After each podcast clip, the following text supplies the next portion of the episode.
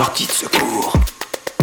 Manuel, on te retrouve, euh, tu es avocat en droit du travail, tu viens de parler des entreprises. Qu'est-ce qui a été fait pour les auto-entrepreneurs, les gens qui sont à leur compte et qui malheureusement bien souvent se trouvent dans une situation dramatique aujourd'hui qui est de ne pas avoir de travail et euh, de ne pas être indemnisé. Donc est-ce que des mesures ont été prises pour protéger l'activité de ces gens-là ou, leur subsistance tout simplement? Pas grand-chose à, ma connaissance euh, aujourd'hui, mais bon, ça, ça évolue un petit peu tous les jours. Euh, je sais qu'on a étendu euh, la possibilité euh, de poser des, arrêts de travail pour justement les, professions libérales ou les personnes qui ne sont pas salariées proprement dites et qui du coup ne bénéficient pas en temps normal de, la possibilité de, poser un arrêt et de toucher des indemnités journalières de la sécurité sociale. Quel impact tu vois, toi, sur les entreprises en tant que conseil? Quelque chose de gigantesque ou quelque chose d'encore euh, contenu bah, Il va y avoir un, trou d'air, euh, c'est sûr. Pour, euh, on le voit chez nos clients qui, qui, sont dans le BTP ou pour lesquels les chantiers se sont arrêtés. ils peuvent faire un petit peu travailler les commerciaux, mais ils n'ont pas d'interlocuteur, c'est-à-dire que il y a, les fournisseurs ne fournissent plus, les clients ne commandent plus, euh, donc euh, l'activité va, baisser et forcément euh, il va y avoir des problèmes de règlement.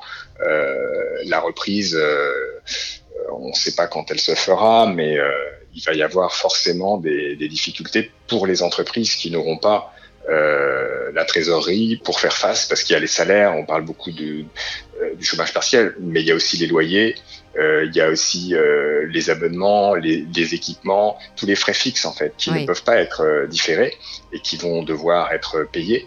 alors tout ce qui est charge sociale, charge étatique, bon, il y a des aménagements, mais si vous payez pas votre loyer à votre bailleur, forcément ça va ça va créer des des défaillances. Et toi, à titre personnel, comment tu vis cette période euh, en travaillant avec, euh, avec les enfants, avec ta femme également qui est à la maison? Comment ça se passe tout ça? J'ai fait connaissance avec mes enfants. Ah, c'est bien ça. Euh, voilà, on dit que les avocats travaillent beaucoup et sont, sont pas souvent à la maison. C'était pas trop mon cas, mais c'est vrai que c'est particulier. Moi, je vis plutôt bien le confinement parce que j'ai l'impression de remonter le temps. Bon, évidemment, c'est dramatique euh, euh cette situation euh, de pandémie, mais pour l'activité euh, telle que je, la conçois moi, c'est plutôt ça permet de prendre un peu le temps de se poser, de faire du droit.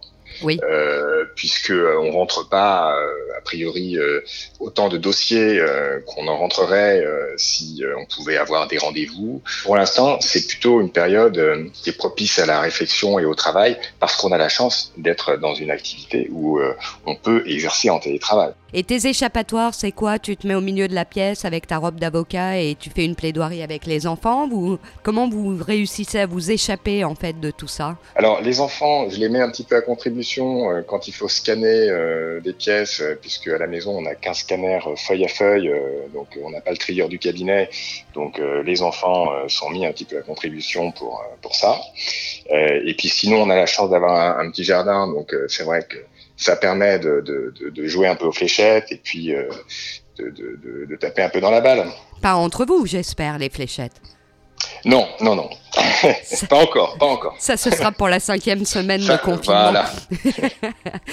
Manuel, un grand merci pour être intervenu aujourd'hui sur Sortie de secours. On t'embrasse. Et je t'en prie, je t'en prie, je vous embrasse. On te dit à bientôt.